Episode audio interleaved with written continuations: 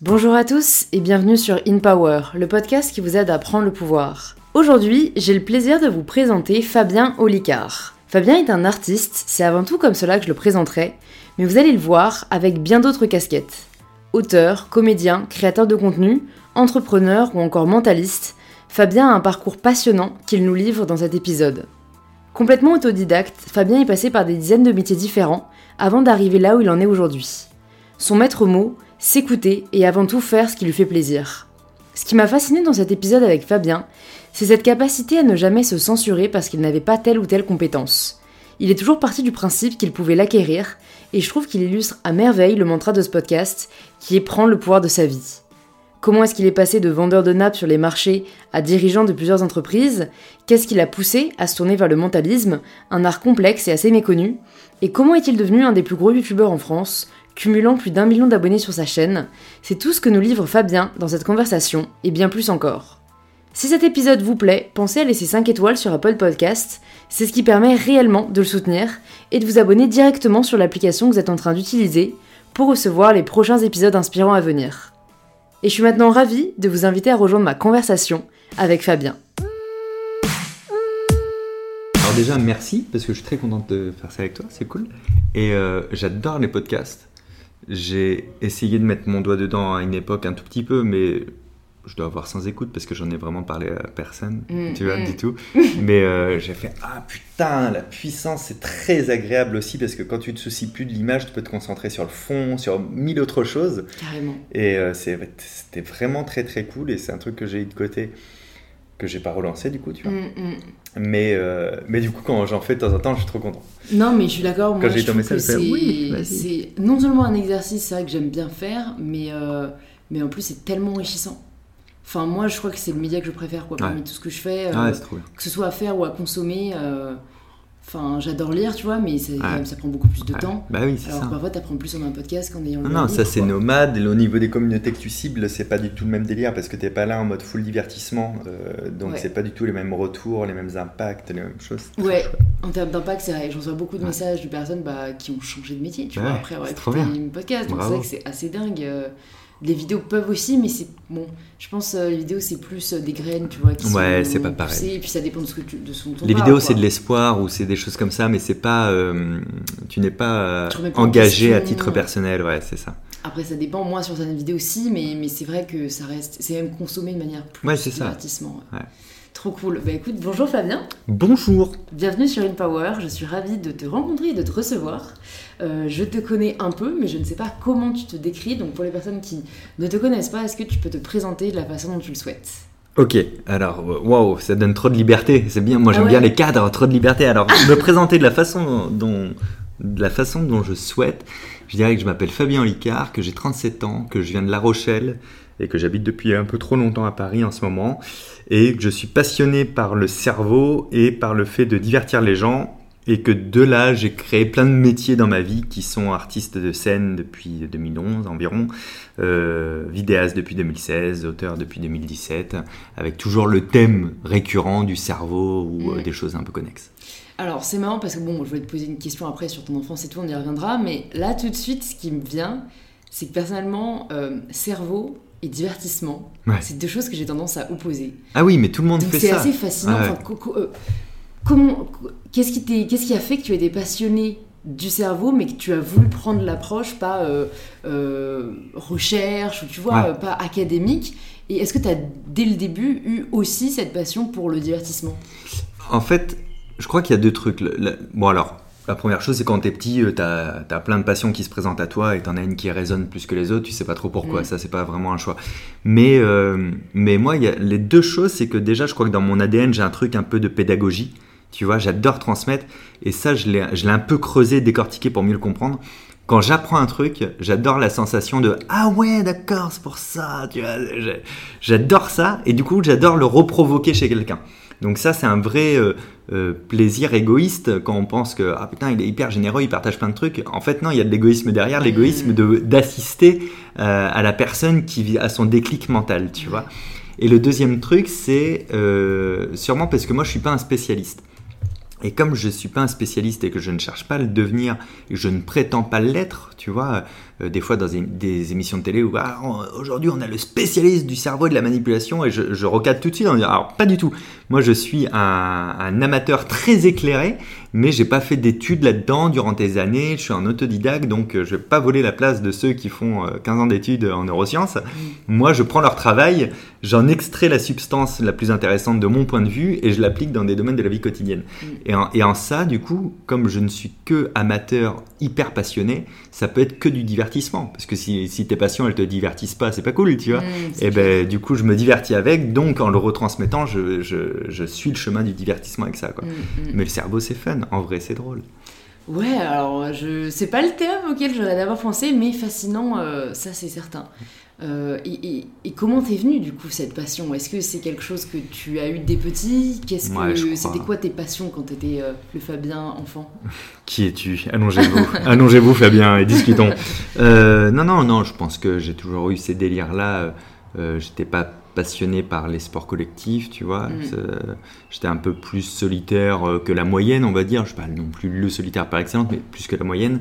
Euh, j'aime bien découvrir, je suis très très curieux en fait. Je crois que c'est ça en fait le point de départ. C'est que j'ai toujours été extrêmement curieux. Et en gros, j'ai un grand frère, une grande sœur qui ont 7 ans de plus que moi. Donc j'allais à la bibliothèque avec eux, je prenais des livres avant de savoir lire, mais du coup je voulais savoir à quoi correspondait l'image, donc on m'expliquait tout. J'ai appris à jouer aux échecs à 5 ans parce que je voulais jouer à la guerre. J'avais juste compris que c'était un jeu de guerre et je voulais jouer à la guerre moi aussi, tu vois. Mmh. Euh, donc en fait c'est que de la curiosité en permanence et du coup, le cerveau, c'est une nappe très large pour dire que j'aime tout. Mm. Tu vois, parce qu'en fait, même dans les sujets que je traite dans les vidéos, dans les livres ou dans le spectacle, donne-moi n'importe quel truc du cerveau, je peux t'accoler tous les thèmes existants du monde et on va pouvoir même parler de casse-tête, de jeux de société, de jeux de rôle, de tout mm. ce que tu veux. Parce qu'il y a toujours un lien, tu vois ce que je veux dire. Donc le cerveau, c'est souvent un prétexte pour essayer de mettre un, enrobage à ce que je fais et de lui donner une couleur, mais ça va bien plus loin que ça. Ouais. Mm le métier que tu fais aujourd'hui, c'est quand même euh, pas un métier, tu vois, euh, qu'on va te conseiller euh, ou même qu'on connaît à la sortie du lycée ou des études. Donc, qu'est-ce que tu voulais faire avant de réaliser que tu avais le choix et que tu pouvais un peu te créer un métier sur mesure? Quasiment rien. Euh, le seul truc que j'ai vraiment voulu faire à un moment donné en mode euh, j'ai envie de faire ça quand je serai grand, c'était informaticien. Moi je savais pas ce que c'était l'informatique, j'avais pas d'ordinateur, mm. et euh, mais ça m'attirait vachement les nouvelles technologies. au point que, alors j'en ai une famille très modeste, hein, tu vois, mais vraiment. donc on pouvait pas s'acheter d'ordinateur, même moi, tu vois, je travaillais pourtant à côté des cours dès le collège et tout, mais c'était trop cher. Donc en fait, je m'étais abonné à des magazines d'informatique et en gros, je savais me servir d'un ordi avant d'en avoir touché un. Et la première fois que j'ai touché un ordi, c'était pour donner des cours d'informatique dans mon village, des cours particuliers d'informatique, mais j'avais jamais touché un ordi. Euh, donc voilà, le seul truc de j'aimerais bien faire un truc un jour, c'était travailler dans l'informatique. Après ça, ça m'a quitté parce que j'ai jamais eu envie de travailler dans des bureaux, j'ai jamais eu trop envie de travailler pour quelqu'un, c'est un petit peu compliqué ça chez moi. Euh, et du coup, j'ai pas eu de projet à part le seul projet. C'est d'un commun ce que je vais te dire, mais je l'ai respecté tout le long de ma vie. C'est juste être content de me lever le matin. Euh, donc de faire des trucs que j'aime. Donc j'ai eu plein d'étapes dans ma vie et j'ai une fun fact sur ça. Le, le 22 septembre 2018, juste avant de monter sur la scène de l'Olympia pour la première fois de ma vie, en autoprod et tout, je fais un tout petit bilan de la vie, tu sais. En mode putain, c'est fou, je suis né dans un pauvre village de 1000 habitants au bord de la mer on est à l'Olympia ce soir et mes parents sont là, tu vois, ils sont venus exprès et tout. Et je me dis, est-ce que je suis plus heureux qu'avant maintenant? Et en fait, j'ai décrété que non. Et en fait, j'étais aussi heureux si je remonte en 2001, je crois, ou 2000. Je vendais des nappes sur les marchés et je vivais dans une toile de tente dans des campings. Tu vois, ça, a été dix mois de ma vie, j'avais pas d'autre choix que de faire ça. Et en fait, j'étais aussi heureux à ce moment-là. Et en fait, je me dis, ouais, ok, donc il y a des kiffs et des shots de plaisir et de satisfaction, mais c'est pas ce qui fait vraiment ton bonheur. Le bonheur, il était un peu ailleurs, il était dans le fait de. J'ai toujours dit, bah, ok, tu veux faire quoi? Bah, Ce que je veux. Tu vois? Hmm. et c'est ce qui fait que j'ai pu changer mille fois d'activité aussi, et que c'était pas grave, quoi. Ah, c'est hyper intéressant, je suis ravie qu'on arrive à des sujets aussi passionnants euh, dès le début, mais, mais c'est une réflexion que j'avais avec ma sœur il y a encore euh, quelques jours où, je me dis, c'est quand même dingue, euh, je suis hyper heureuse de là où je suis aujourd'hui, euh, mais en fait, enfin, par exemple, si je me dis il y a trois ans, si je m'envoie il y a trois ans, quand j'ai commencé les réseaux et tout, si on m'avait dit, euh, bah, dans trois ans, voilà, tu, tu, auras un podcast, une chaîne YouTube, tu lanceras ta marque, tu auras une large communauté qui, qui te suit, qui est hyper bienveillante j'aurais vraiment eu des étoiles dans les yeux, tu vois. Je me serais dit, mais le rêve. C'est ça que, je veux dans ma vie. C'est ça, parce que moi, pour le coup, j'ai jamais eu trop conscience que je pouvais faire ce que je veux dans la vie, tu vois. C'était plus euh, et un métier euh, stable, reconnu, euh, enfin, tu vois, vraiment en mode limite recherche plus le bon salaire et la gloire que, que ce que t'aimes vraiment faire. Je l'ai découvert un peu après, et, et notamment en écoutant des podcasts. Et, je m'en voulais un peu en fait de me dire mais merde pourquoi t'es pas euh, forcément plus heureuse aujourd'hui que quand je me revois tu vois quand je commençais mes réseaux en fait même quand j'avais mes, mes 1000 abonnés j'y mettais autant de cœur. Oui voilà c'est ça autant de cœur tu vois et j'étais pas moins heureuse. Eh et, du coup j'arrive pas trop à me situer parce que d'un côté je trouve ça cool parce que ça veut dire que c'est pas enfin mon bonheur n'est pas lié à des choses trop superficielles mais d'un autre côté bah du coup j'arrive pas forcément enfin je suis satisfaite de ce que j'ai fait mais j'arrive pas à retirer du plaisir des accomplissements que j'ai eu tu vois Ouais, bah, déjà le mouvement c'est la vie, donc il faut toujours que tu aies des petites choses qui te stimulent à, créer.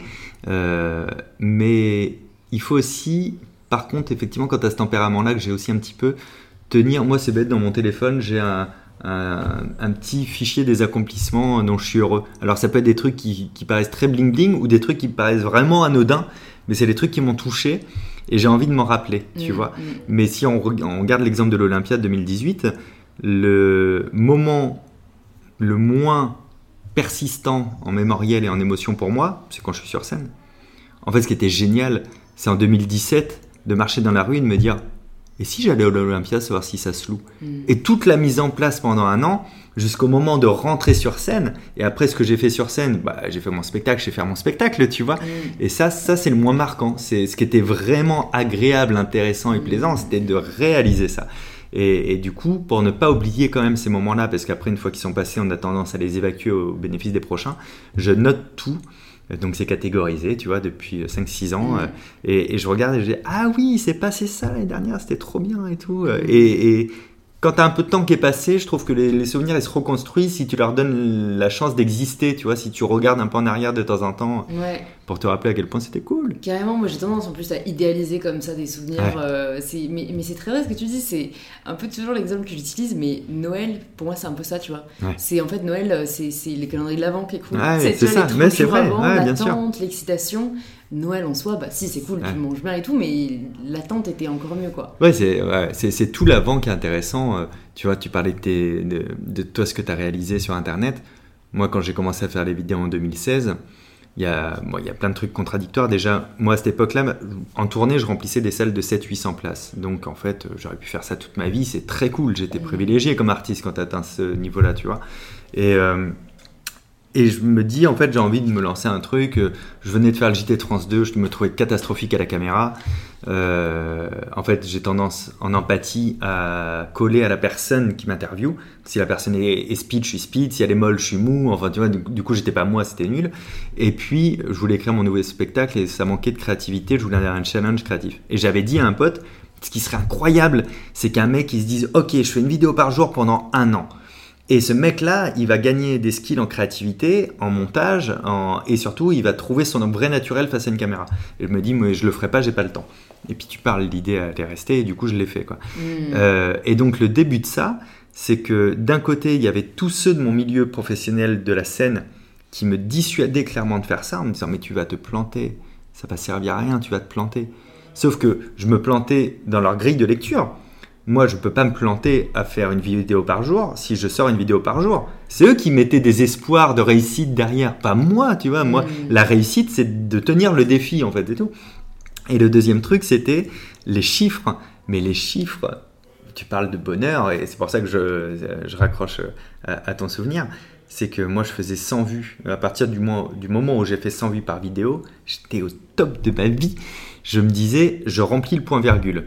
La salle du point virgule à Paris, elle fait 110 places. Si je fais 110 vues, c'est comme si j'avais fait cette vidéo en public devant 110 personnes, tu vois. Le jour où j'ai fait 300, c'était la grande salle du grand point, quoi, tu vois. Et, j'ai toujours rationalisé comme ça. Donc quand j'ai eu euh, quand j'ai eu 1000 abonnés, je me suis dit on a la moitié de l'Olympia qui est, qui abonné à ma chaîne, tu vois ce que je veux dire? C'est on a, on a tendance à voir trop de gros chiffres aujourd'hui sur Internet et on oublie à quel point c'est un bonheur de, de- de commencer à construire quelque chose. Ouais. Tu passes les 1000 abonnés, c'est fou en vrai ce qui se passe dans ta tête. Et je- la sensation, elle est équivalente au jour où j'ai passé le million, mais en vrai, je crois qu'elle est même plus forte. Ouais, non, mais t'as raison, il y a quelque chose de beau dans les débuts. Ouais. Dans, dans, ouais, dans, ça commence à Ouais. marcher, ça veut dire qu'il y a quelque chose derrière et T'as pas encore la pression de te mettre des objectifs en Ouais, plus, tu veux juste ouais. faire au mieux. Ouais, ouais, c'est très vrai. Bon, alors, du coup, avant d'en venir à notamment bah, ça, quand tu as commencé euh, tes vidéos, etc., tu disais que tu vendais euh, du coup des, des tissus, hein, si Ouais, j'ai bien compris. des nappes. Des nappes. Un polyester, Est-ce un que coup d'éponge au quotidien, t'en veux premier, euh, C'est super, je saurais à qui faire appel. Euh, comment tu as commencé ça? Est-ce que c'était la première activité que tu as faite euh, une fois que tu es sorti quoi, des, des- de l'école? Euh, ouais. Bon, j'avais déjà travaillé en restauration, j'ai toujours travaillé en parallèle du, du collège et du lycée. Euh, j'ai aussi été formateur BAFA, tu vois, sur ces périodes-là et tout. Mais le, le- le- la première mini-boîte que j'ai montée, c'était ça. C'est parce que j'avais la mère d'un pote euh, qui euh, se fournissait à Nice euh, sur des nappes en polyester et c'était pas connu à l'époque, c'était la toile cirée ou rien, tu vois. Ouais. Euh, et du coup, j'ai acheté une vieille Mazda que j'ai chargée de nappes et j'ai été vendre ça sur les marchés de La Rochelle et de l'île de Ré. Euh, après, euh, j'ai travaillé dans un resto avec un pote, on faisait du savoyard à La Rochelle. On a eu le resto pendant deux ans et demi, un truc comme ça. Parce que lui comme moi, on voulait pas faire ça toute notre vie, mais c'était marrant de le faire. Ouais. Euh, et après euh, le resto, donc j'ai fermé la boîte. Après, j'ai monté une société qui s'appelait Annie Birthday qui faisait des anniversaires pour enfants à domicile. Mm. Euh, je l'ai fermé au bout d'un an. Quand j'ai reçu l'appel de charge de la deuxième année, j'ai fait Ah oh Bah non, je vais fermer. Tu vois, aux grandes dames de tous ceux qui m'entouraient euh, déjà à l'époque, même mes parents, parce qu'en France, tu fermes une société. Oh my god Échec Tu as raté Entre guillemets. Moi, j'étais, mais j'ai pas raté puisque j'ai gagné de l'argent. Je n'ai aucune dette. De de pourquoi j'ai raté? Je vais juste remonter quelque chose un peu différent maintenant, Ouais, tu vois. ouais, ouais. C'est euh, bah, ça, c'est marrant. Et après, à partir de là, je me suis mis en indépendant plutôt dans le spectacle, donc en artiste et tout, mais plutôt sur les conférences, les démos, les trucs comme ça. Je travaillais beaucoup à l'étranger. Je faisais une trentaine de pays par an pour faire des euh, trucs sur la mémoire, des trucs comme ça. Euh, j'étais très demandé à l'étranger. Alors pas parce que j'étais le meilleur, mais parce que j'étais le plus souple. Et quand tu commences à travailler à l'étranger, et ils aiment bien avoir des Français ou des trucs comme ça, il faut, faut pas réagir comme un Français. C'est-à-dire que sur tous les contrats que j'ai eus, qui se comptent par centaines, il n'y en a pas un où ça s'est mal passé, que ce soit dans les conditions, dans la logistique, dans le travail ou dans le règlement. Mais il y en a 90% où je pars la veille, je sais même pas si je vais avoir un hôtel, s'il y a quelqu'un pour venir me chercher à l'aéroport, le contrat est pas signé parce que je travaille à Pune en Inde pour Sony TV, que les Indiens ils travaillent pas comme nous, parce que je travaille euh, au Qatar et que le Qatar comme il paye, il a l'impression qu'il a pas besoin de t'organiser un truc, tu vois. Et euh, mais en fait je m'en foutais, c'était souple, tu vois. C'est il y a quoi perdre? Au pire je prends un billet de retour et puis basta, je me suis fait avoir une fois et je. Mm, mm. Mais ça n'est jamais arrivé quoi, tu vois. Dingue. Et ça jusqu'en 2011. Alors j'avais quelques contrats en France, hein, évidemment, euh, mais plutôt là en artiste pur, euh, en close-up ou des trucs comme ça de mentalisme. Et, euh, en 2011, euh, je me pose un peu à Paris, si tu veux toute l'histoire, parce que j'ai, je suis depuis 2008 avec une, une fille qui habite à Paris. J'en ai un peu marre qu'on se voit pas. Sauf que quand je suis à Paris pour la voir, moi je m'emmerde grave, quoi, c'est pas possible. Et, euh, et je me souviens d'avoir rencontré un mec qui s'appelle Jérôme sur un bateau de croisière en Ukraine, à Yalta, et qui me dit euh, Hey, j'ai des potes qui viennent d'acheter un petit théâtre à Paris et tout. Si ça t'intéresse un jour. euh. Et du coup, je me souviens de ça, donc j'appelle Jérôme, il me donne les contacts, et je vais les voir, et c'est la comédie des Trois Bornes à, à Paris, c'est un 49 places tout petit. Et je leur dis Ah, voilà, j'ai un spectacle que je vais écrire et que je peux faire. Et puis il me disait Ah, mais nous, c'est spécialement, c'est une ligne sur l'humour absolument. euh. Je dis bah, Laissez-moi essayer et tout. euh, et ils me font faire un test, je te coupe plein d'étapes. Ça match. Et ils disent Ah, ok, tu seras le premier, à, pas pur humour à faire. Et je fais le spectacle et il marche bien. Ça, ça remplit, ça fonctionne. Je me dis C'est cool. Et au bout de trois dates, je vois sur un plateau un autre humoriste, Arnaud Cosson. Et je le regarde et je me dis Mais c'est vraiment nul ce que je fais. Ça, c'est un texte, ça, c'est une mise en scène. Moi, je suis autodidacte, donc il n'y a rien de tout ça.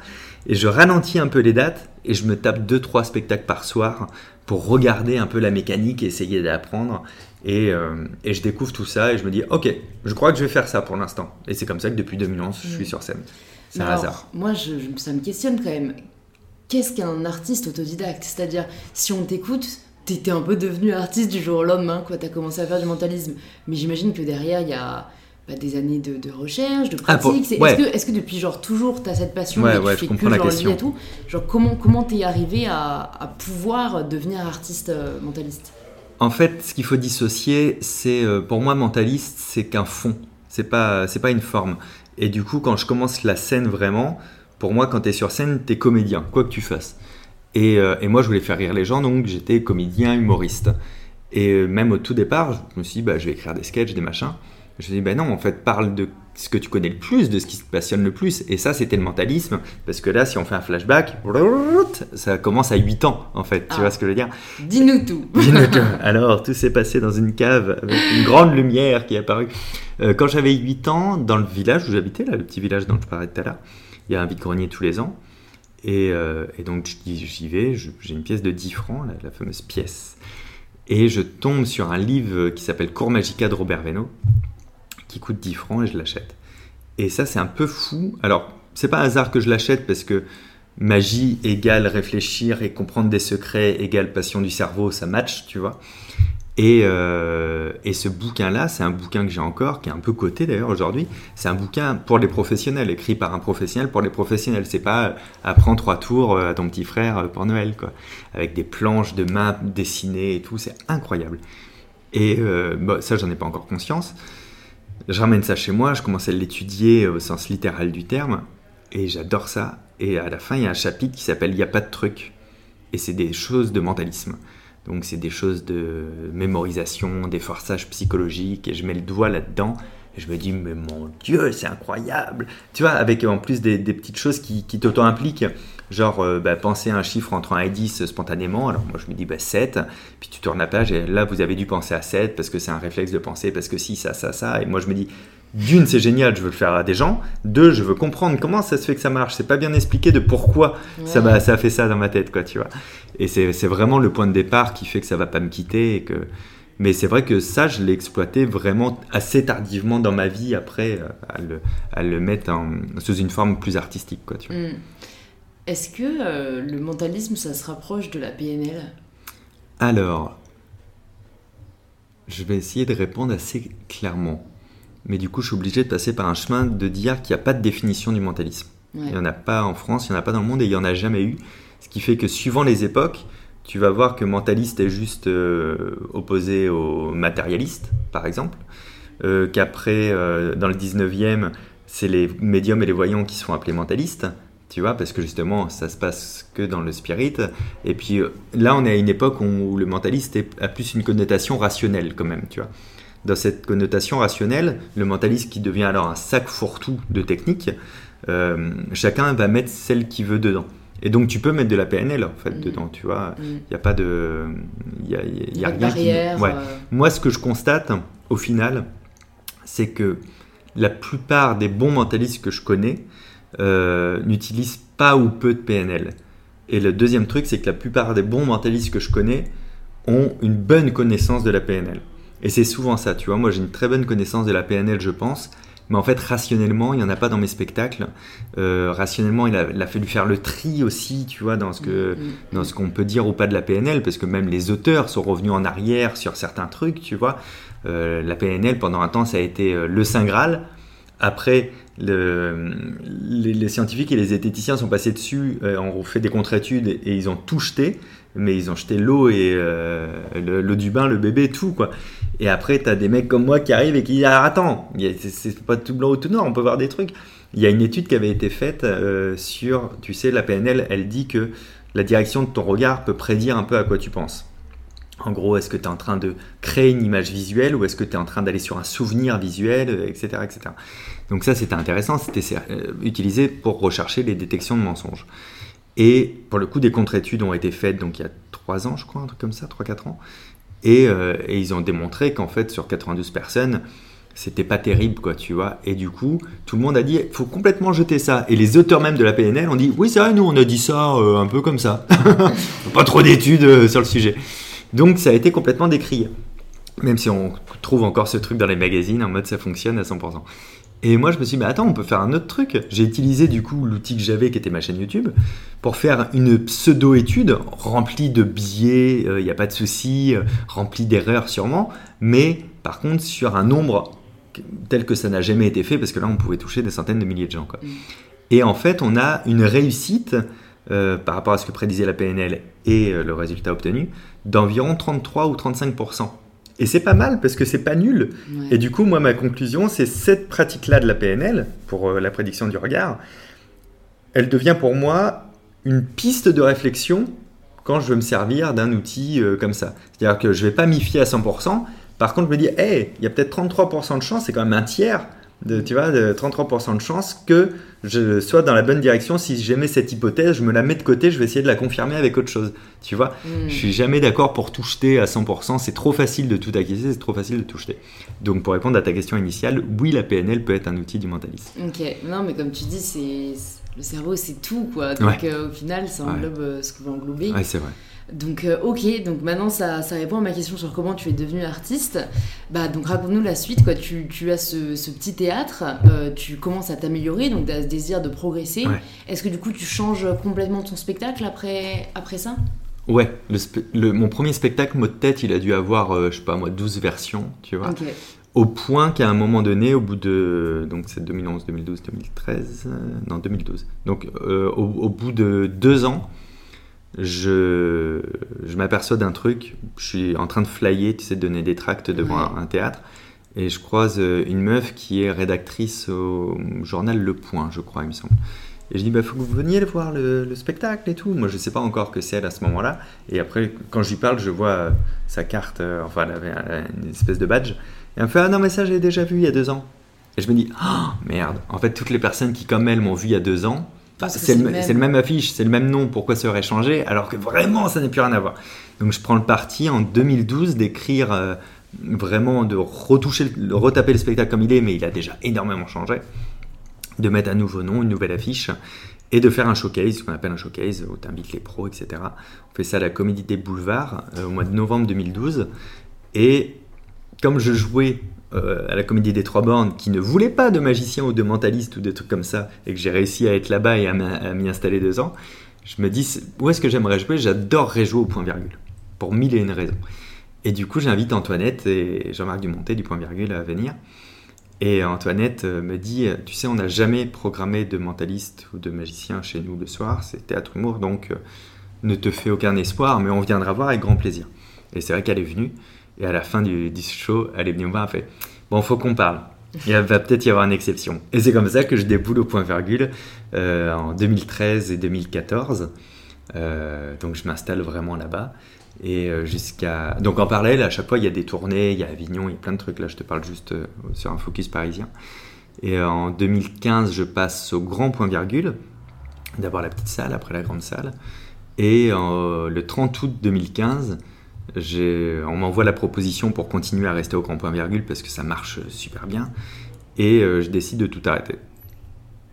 Parce que j'en ai marre Mm. de ce spectacle, j'en ai marre d'être au point virgule, j'en ai marre de me dire euh, il faut que j'aille jouer, euh, il y a un truc qui me convient pas.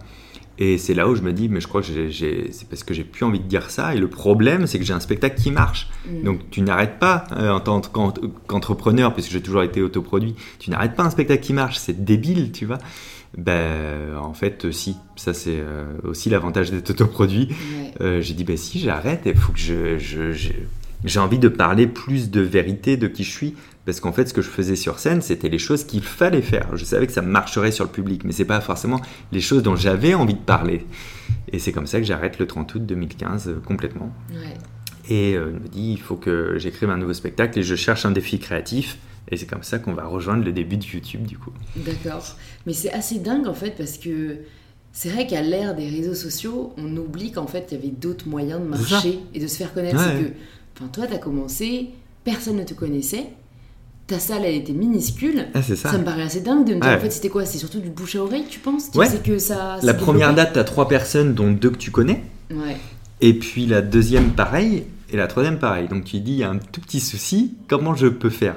Et tu cherches des techniques. Donc la première technique, c'est de se dire, bah attends, il y a des plateaux qui existent à Paris, des endroits où, où, tu vas jouer 5-10 minutes, où c'est gratuit pour les gens ou très peu payant. Euh, et toi, tu peux faire un extrait de ton spectacle. En fait, c'est l'échantillon de parfum chez Sephora, tu vois.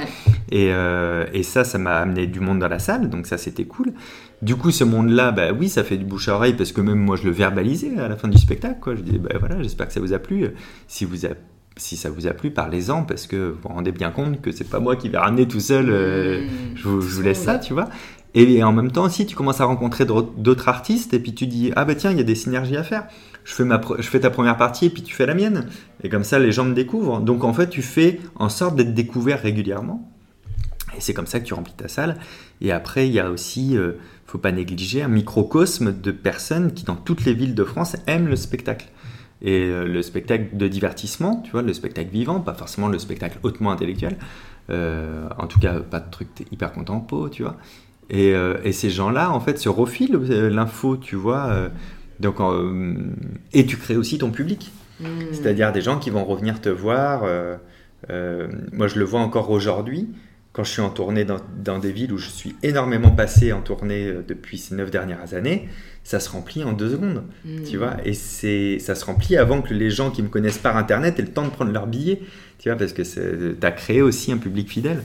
J'étais très très inspiré, moi, au début, par le compte de Boudherbala, Samy, euh, qui refusait beaucoup les télés, les trucs comme ça. Il faisait que ce qu'il avait envie. Et tu sais, moi, ça, ça me hmm. parle, quoi.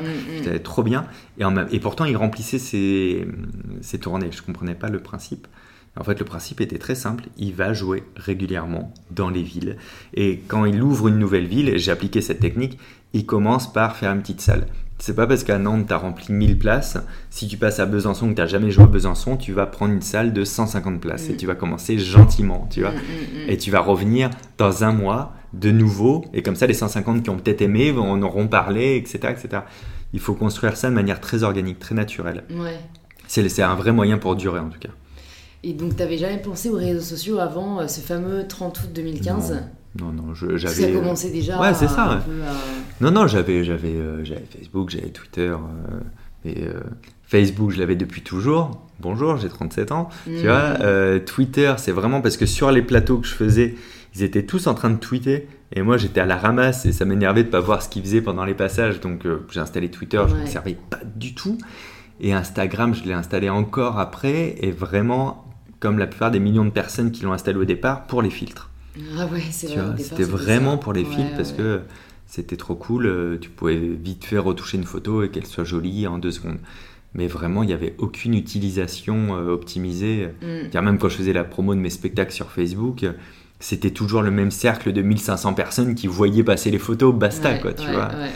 Donc, euh, non, non, j'avais pas misé un, un clou sur les réseaux, mais parce que c'est c'était pas naturel quoi chez moi quoi, bah ouais et puis surtout c'est vrai que bon tu faisais du physique quoi. Tu ouais c'est ça ouais, donc si tu as pas été euh, enfin ouais si, tu as pas été confronté avant euh, je pense que j'aurais pas pu penser non plus. Bon alors du coup qu'est-ce qui fait que finalement 2016 tu, tu ouais tu te lances ce défi et, comment tu l'as vécu aussi? Parce que c'est marrant moi j'ai un peu fait la même chose euh, du coup il y a deux ans parce que j'étais déjà sur Instagram je voulais pas mettre sur YouTube pendant assez longtemps. Enfin, dans ma tête, c'est pendant longtemps en fait, c'est pendant un an quoi, un an et demi. Euh, euh, parce que. Ah, mais en temps internet, c'est 10 ans. Fait. Ouais, c'est clair. Ah, mais c'est vraiment ça. Je pensais que tout avait été fait. Enfin, tu vois, je consommais en fait pas beaucoup de YouTube, je dois l'avouer. J'étais vraiment plus Instagram et tout. Et j'ai l'impression que voilà, il y avait déjà, il y avait déjà beaucoup de monde et que j'avais rien apporté de nouveau. Et en fait. Bah, le, challenge aussi, quoi, le goût de varier. Je, déteste faire la même chose trop longtemps. J'ai besoin de lancer un nouveau projet tous les six mois. Et je me dis, ben, je sais pas faire de vidéos, je sais pas me filmer, je sais pas monter. Euh, je vais faire une vidéo par jour pour me former. Parce que je pense que c'est la meilleure école, tu vois. Et, et c'était chaud quand même, rien qu'un mois. Tu vois, en plus, c'était ma rentrée euh, en cours à Sciences Po, donc euh, c'était pas, pas évident. Après, avec le recul, je garde un très bon souvenir de ce mois. Je crois parce que c'était la rentrée, je venais de terminer en césure, donc j'avais hâte de rentrer. Et aussi parce que je trouve que la productivité entraîne la productivité. Et en fait, euh, je, dis, je, dis, ça souvent aux gens qui me disent qu'ils osent pas se lancer, ou qu'ils savent pas monter, ou, euh, ou qui, qui veulent pas forcément euh, se dire je vais sortir une vidéo par semaine et tout. Moi, j'ai réussi à sortir mes 30 vidéos par jour. Il n'y a pas un jour où j'ai raté. Et quand après j'ai dit bon, bah, je passe une vidéo par semaine, j'ai pas été capable de la sortir Ah la oui. semaine d'après parce que du coup Bien tu sûr. fais rentrer d'autres trucs et tu perds totalement le truc quoi. Donc bref, Ouais, je suis fou. intéressée par, euh, par toi, ton, ton expérience du daily vlog et de la daily vidéo. Bah, déjà, moi je sais. Alors pourquoi une vidéo par jour pendant un an? Parce que comme je suis un procrastinateur avéré, mais que j'essaye plutôt d'être procrastinateur abstinent, je sais que si je me laisse trop de temps, je vais. Si je- si j'avais dit j'en fais une par semaine pendant un an, je pense qu'à la troisième semaine j'aurais trouvé une bonne raison de dire ah juste pas la semaine prochaine parce que là je suis trop chargé, etc. Mm. Donc là, une par jour, tu peux pas. euh, Tu, No vois, tu, tu- tu peux pas sauter le truc. Euh, en même temps, je l'annonce publiquement, comme ça je fais rentrer un peu mon ego en jeu au cas où, tu vois. Mm. Euh, et puis, moi, je connaissais rien à YouTube comme toi. Donc, les deux raisons, c'était vraiment pour stimuler en créativité et être à l'aise face à une caméra. Mais je savais pas monter.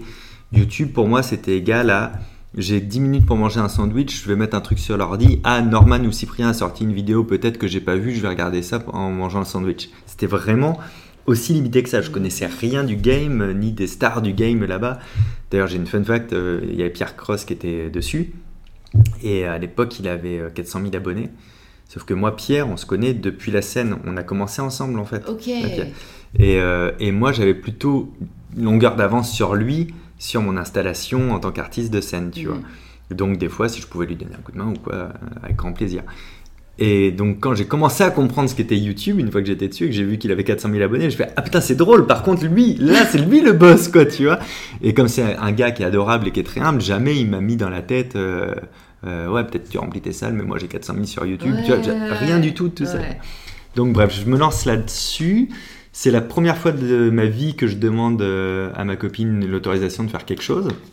C'est-à-dire qu'on est fin décembre et je lui dis écoute, il y a une idée qui ne me quitte pas.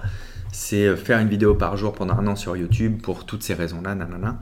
Euh, Est-ce que ça te dérange si je le fais? Bah, tu fais bien ce que tu veux de ta vie. Je fais non, mais là je te le dis parce que vraiment durant un an ça va forcément t'impliquer en mode euh, peut-être à un moment donné tu me diras ah vas-y on bouge à tel endroit. Je vais dire ah ben non j'ai pas fait ma vidéo du jour encore. C'est sûr que ça va empiéter tu vois. Non non mais tu fais ce que tu veux il y a aucun souci. Euh, et donc j'ai commencé à faire ça. La première vidéo ça m'a pris 6 heures de, pour la monter.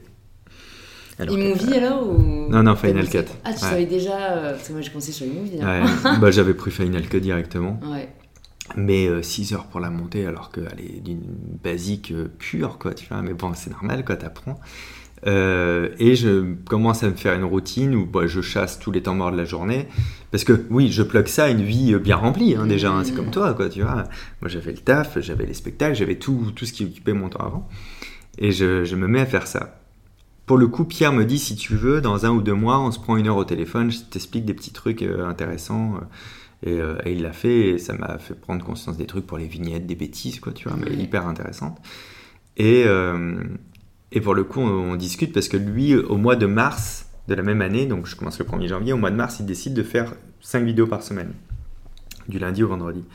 Et du coup, c'est cool, c'est un mec de challenge aussi, tu vois, donc on partage un peu là-dessus. Et on, on a le même truc tous les deux de se dire exactement ce que tu as dit. C'est fou, parce que s'il nous fallait. Si on se disait une vidéo par semaine, on ferait pas grand chose de plus que la vidéo qu'on vient de produire là. Tu vois. Mm. C'est euh. Il y, a- il y a une loi comme ça. Je crois que c'est la loi de Laborie hein, qui dit que toute tâche va se dilater au point de prendre tout le temps disponible pour la réaliser, Mm. mais pour un résultat équivalent. Et c'est vrai.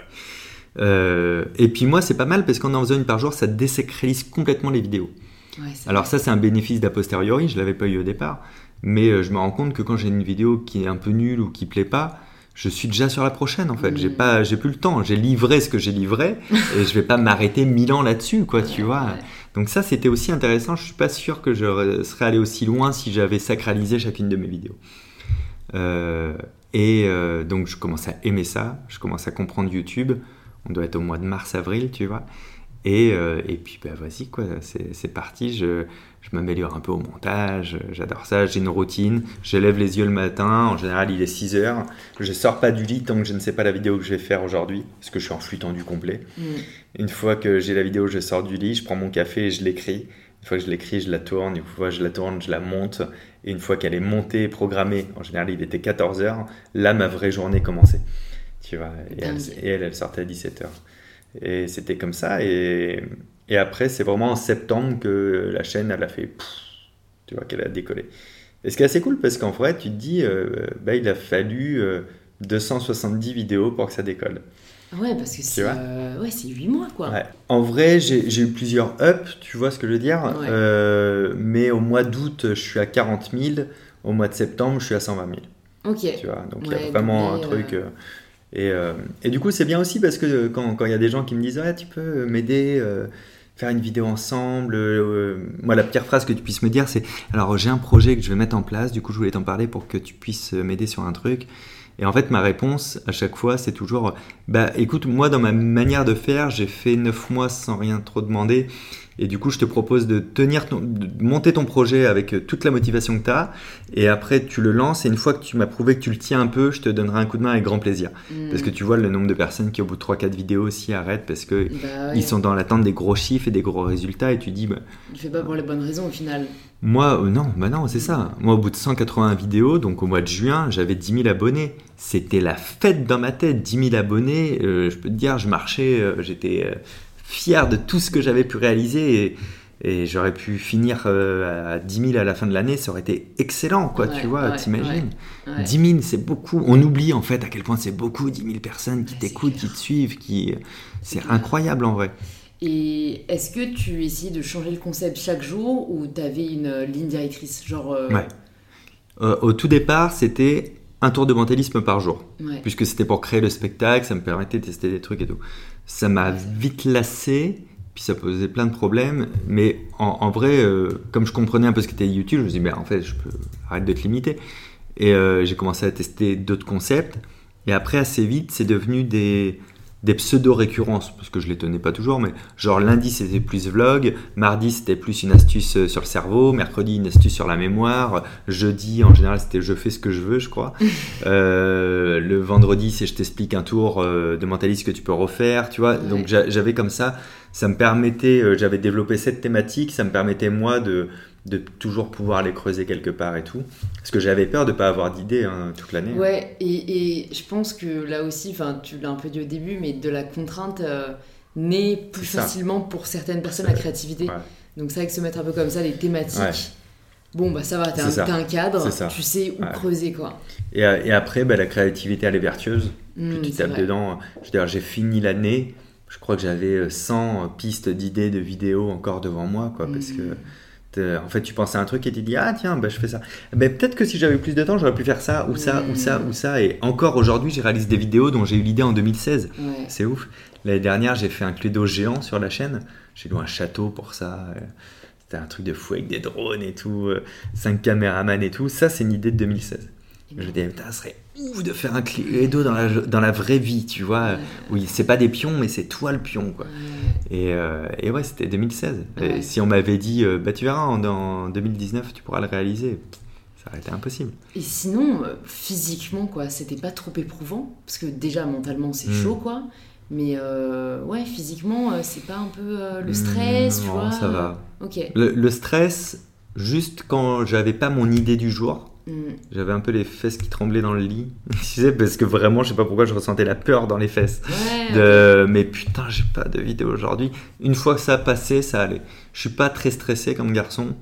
Je, je suis jamais trop en speed. Enfin, je suis jamais dans le jus. C'est juste rythmé. Ma vie est rythmée, mais c'est parce que j'aime ça, tu vois. Euh, en général, à 19h, 20h, si je jouais pas le soir, ma journée elle était finie comme tout le monde et j'étais avec ma meuf tranquille posée. Et euh, pour te dire, moi, j'ai même pas d'ordinateur chez moi. Hein. C'est-à-dire que j'ai un bureau à côté. Euh, et quand je pars du bureau, j'ai plus de moyens de communication. Donc, ça, ça, ça s'est pas rajouté là-dessus. Ça m'a pas rajouté masse stress. Euh.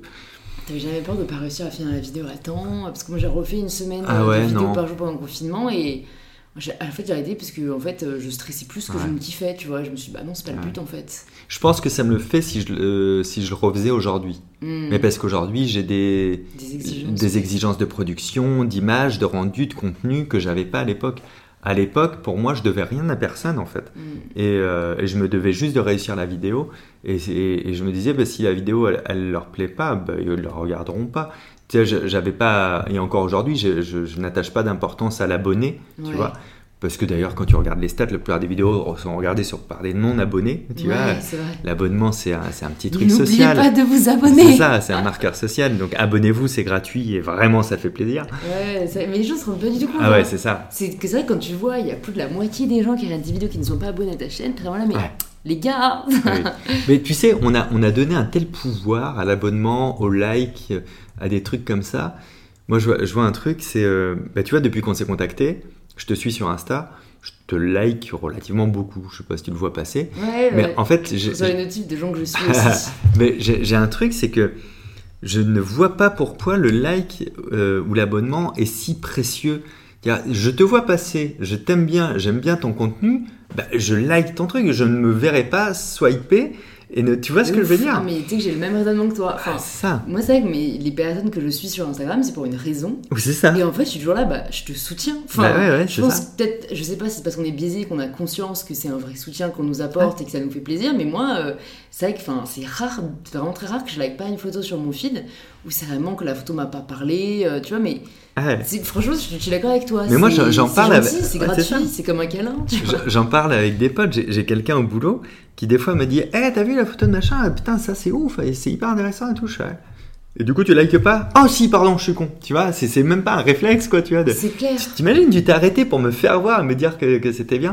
Et euh, donc, donc, oui, ouais, ouais, on, on a donné trop de. On lui a donné un côté trop précieux à ce like ou cet abonnement, alors que vas-y, c'est gratuit et si ça te fait plaisir, bah, démontre-le en fait. Ouais, juste démontre-le. ouais. Et de la même manière, moi je me suis remis il y a un an à faire un truc que je faisais plus, c'est euh, lâcher des coms YouTube sur les vidéos que j'aime.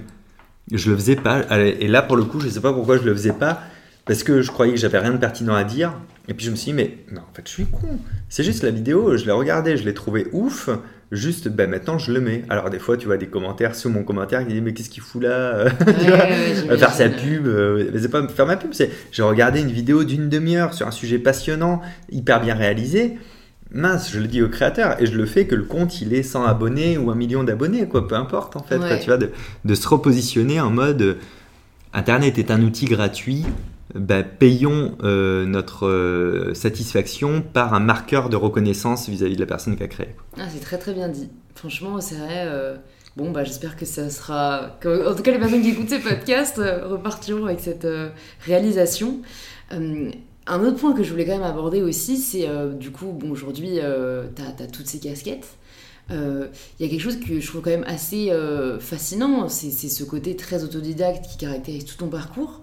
Là, tu nous parles que de, toi solo, mais j'imagine que ton équipe a aussi grandi un peu au fur et à mesure.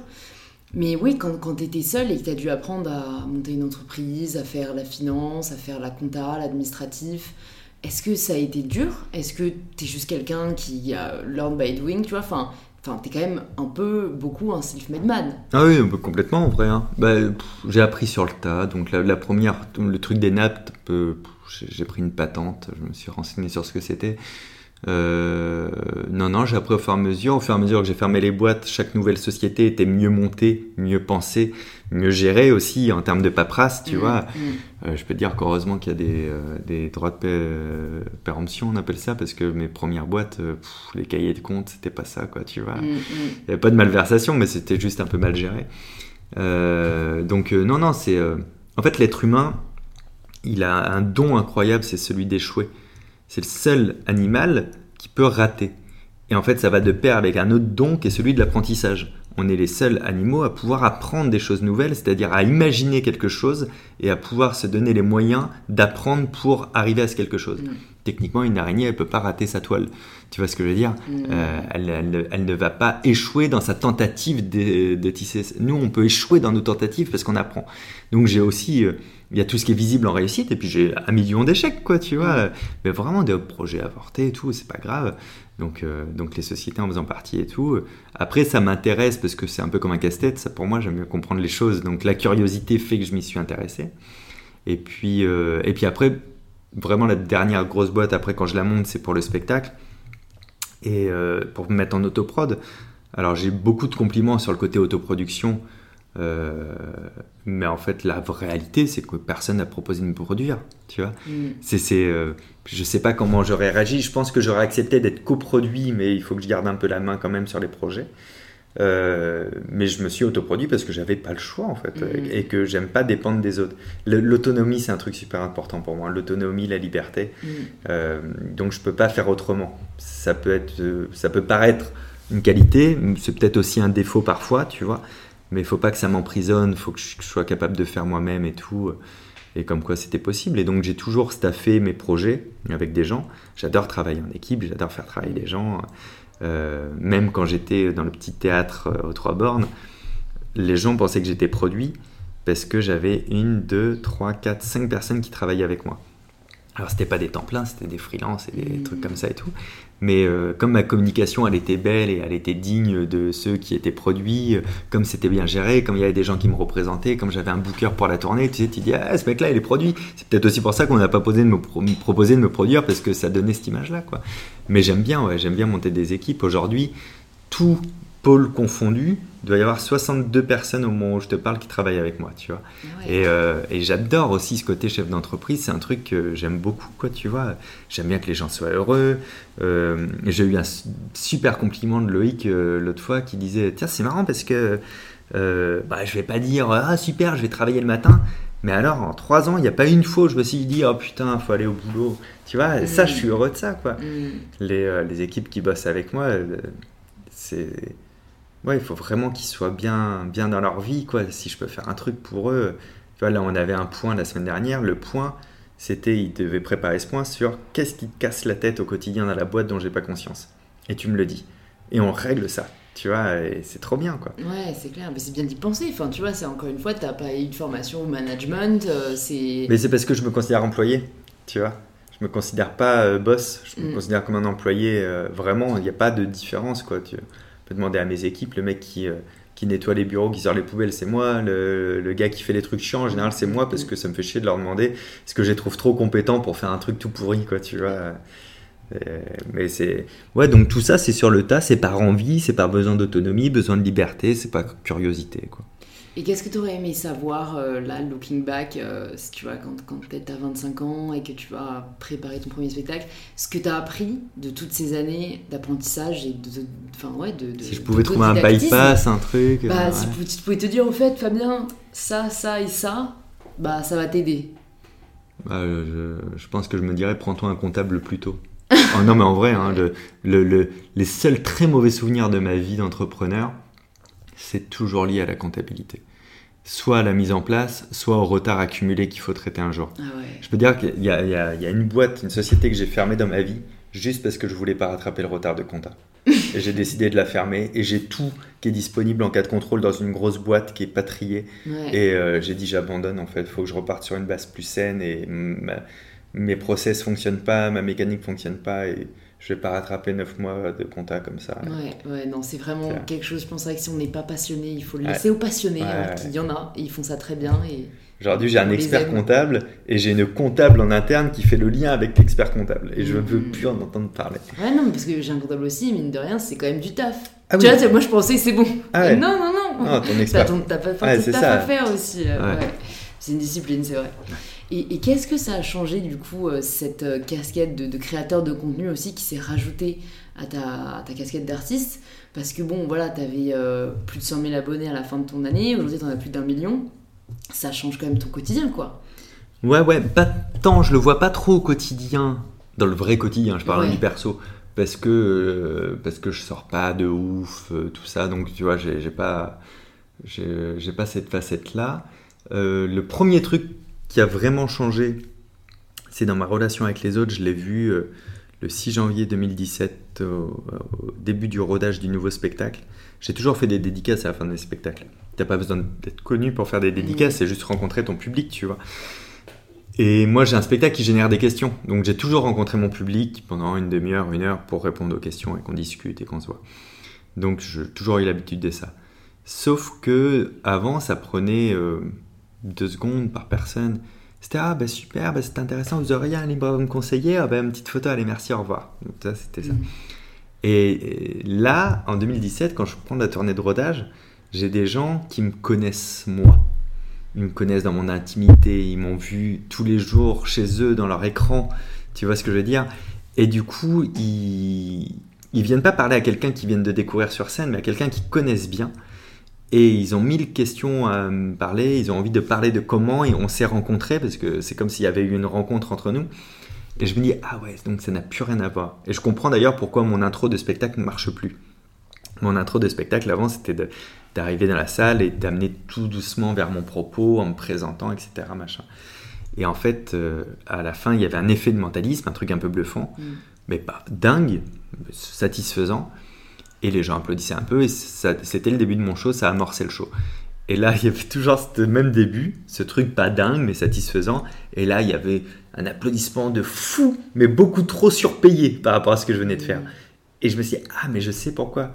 C'est parce qu'en en fait, ils sont contents de me voir, je leur ai pas encore donné l'occasion de l'exprimer, tu vois. Et du coup, c'est un peu libérateur et c'est là-dessus, ça aurait pu être autre chose. Quoi, tu vois. Mm. Et je me suis dit, ah ok, il va falloir que je prenne en compte aussi que maintenant qu'il y a une partie du public qui, me, qui me connaît, mais pas parce qu'ils m'ont vu en spectacle l'année dernière, qui me connaît vraiment. Quoi, tu vois, ils connaissent mon nom, ils, ils, connaissent mon humour, ils connaissent plein de choses. Donc ça a changé ça beaucoup. Et la deuxième chose que ça a changé, c'est que ça n'a... Alors ça, on va pas dire que ça ouvre des portes parce qu'on c'est pas vraiment ça euh, ça, fait nouvelles opportunités. Ça fait répondre à l'interphone. C'est-à-dire que quand, quand j'ai une idée de projet, le fait d'avoir une communauté après sur YouTube euh, euh, qui était là, ça permettait qu'on m'écoute. Ça voulait pas dire que ça allait faciliter l'accès au projet et le faire aboutir, mais on m'écoutait là où, à des endroits où on m'aurait peut-être pas écouté ou pas répondu. Ça, ça a changé beaucoup pour moi parce que j'ai pas des, c'est pas des nouvelles idées que je mets en place aujourd'hui, c'est les idées de toute une vie, tu vois. Mm. Euh, et, tu dis ça, c'est hyper confortable de dire, ok, je peux solliciter un rendez-vous et on va m'écouter. C'est déjà incroyable, tu vois. Mm, mm, Donc ça, ça a changé ça. Et après, euh, non, ça n'a pas changé grand-chose. Donc tu te considères pas... Euh, parce qu'en fait, du coup, j'ai l'impression que pour toi, tu restes artiste avant tout. là où ah créateur de contenu est aussi un métier, tu vois. Non, non, pour moi, j'ai vraiment trois métiers. Hein. J'ai vraiment le, le, le, en fait, pour moi, mes trois métiers, c'est vraiment artiste de scène, vidéaste et auteur de livres. Tu vois, créateur de contenu, pour moi, c'est euh, une activité cool à côté. Tu vois, euh, c'est-à-dire que en général, je poste tous les jours sur Instagram, mais si à un moment donné, je ne dois pas poster pendant trois mois, ça va pas m'enlever quelque chose, tu vois. Mm, mm, je vais mm. sûrement poster les vidéos que je fais. Donc ça, ça part plus des vidéos.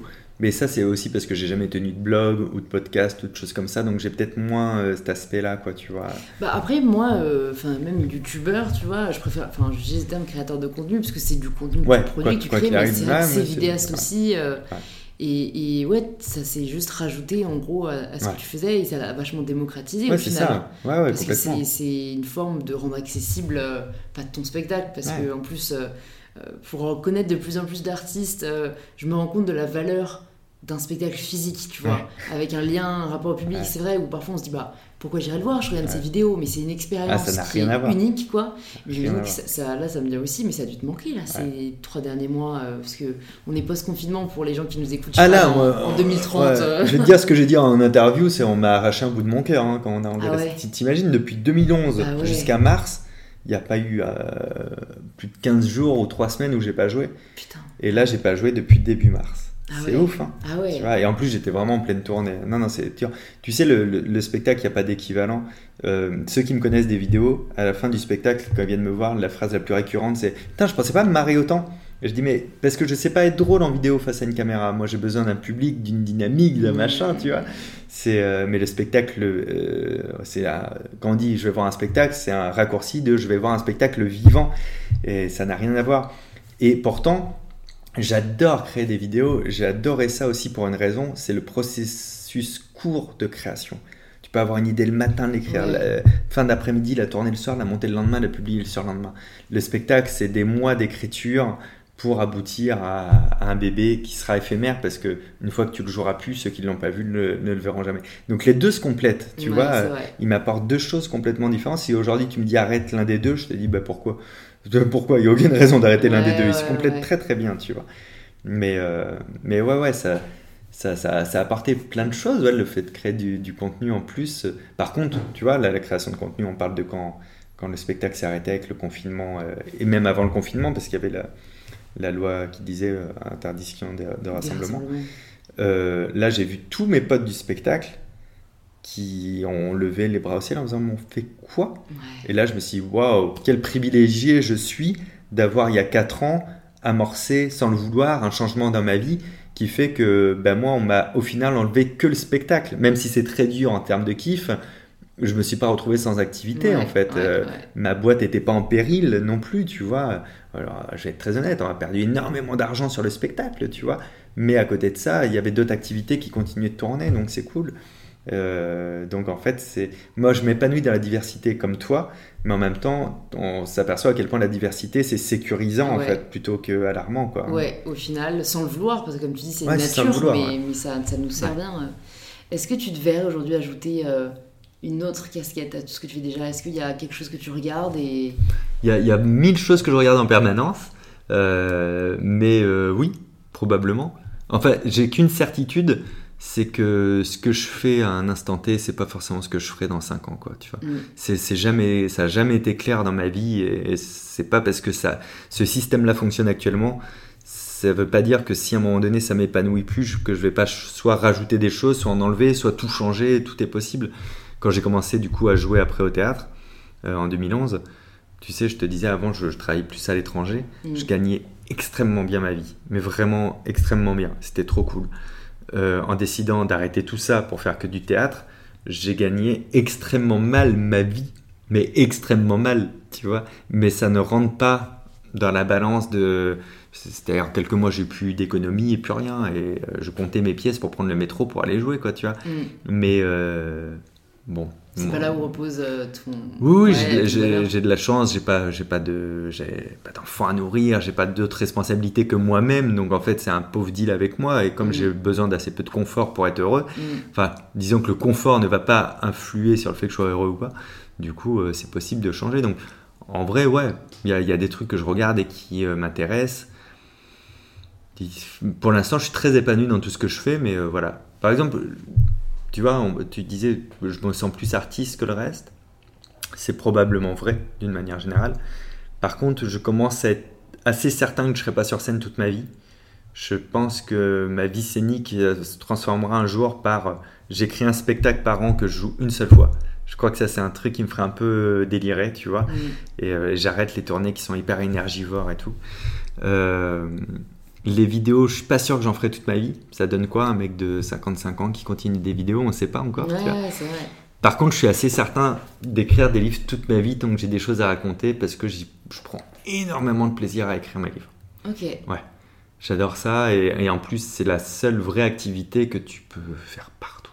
C'est vrai. Euh, encore plus que n'importe quel. Tu sais, tu as les mecs qui font des business en ligne ou des trucs comme ça, mais écrire un livre, c'est. euh, une feuille, euh, Ouais. euh. Ouais, ouais. Et ça peut même être opposant si, euh, si, euh, si tu te mets pas trop de pression dans tes deadlines, ça peut être un truc très cool à faire, Mm, quoi, mm, tu vois. mm. Et là, je, je viens de finir d'écrire mon quatrième livre et j'ai déjà commencé à écrire la structure du cinquième, quoi, tu vois, c'est trop cool. C'est dingue.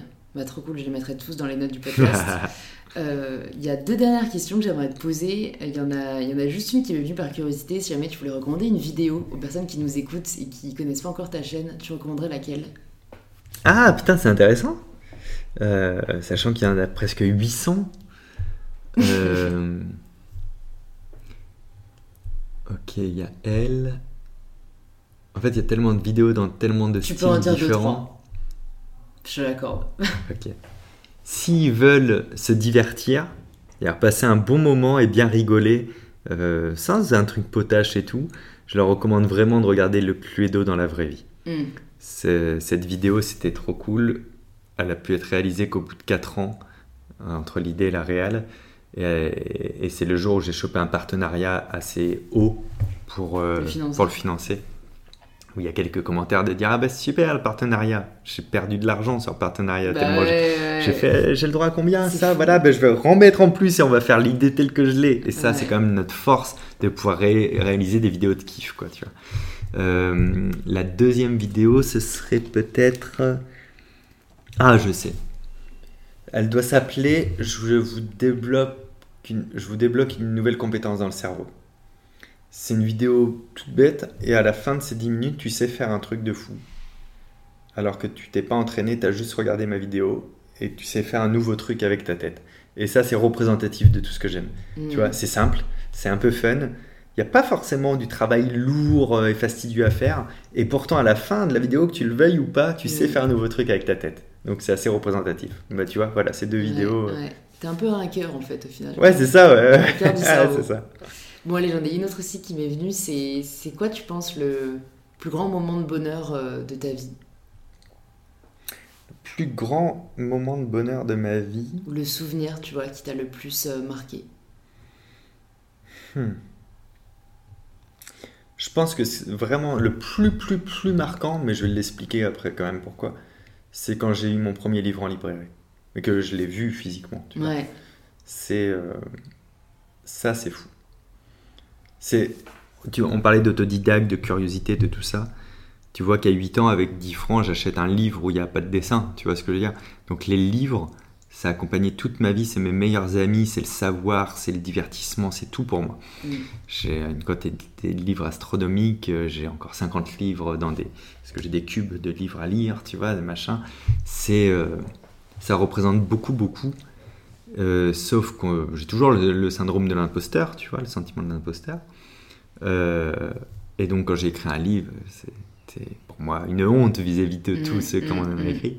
Mais le, le- le jour où je suis allé dans une librairie, bon là c'était une FNAC, une grande surface spécialisée, et de, de voir mon livre là-dessus, c'était fou. C'était fou, c'est-à-dire que j'aurais pu en vendre zéro, j'aurais vécu ce moment-là, quoi, tu vois. ouais.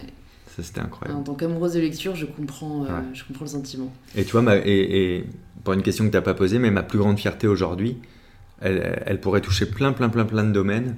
Ben, en fait, ma- au sens que ça me touche, ma plus grande fierté, c'est que le livre soit présent dans 13 pays.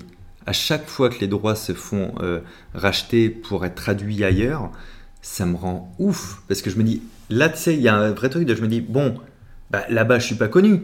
Euh, personne me connaît, je peux pas faire la promo.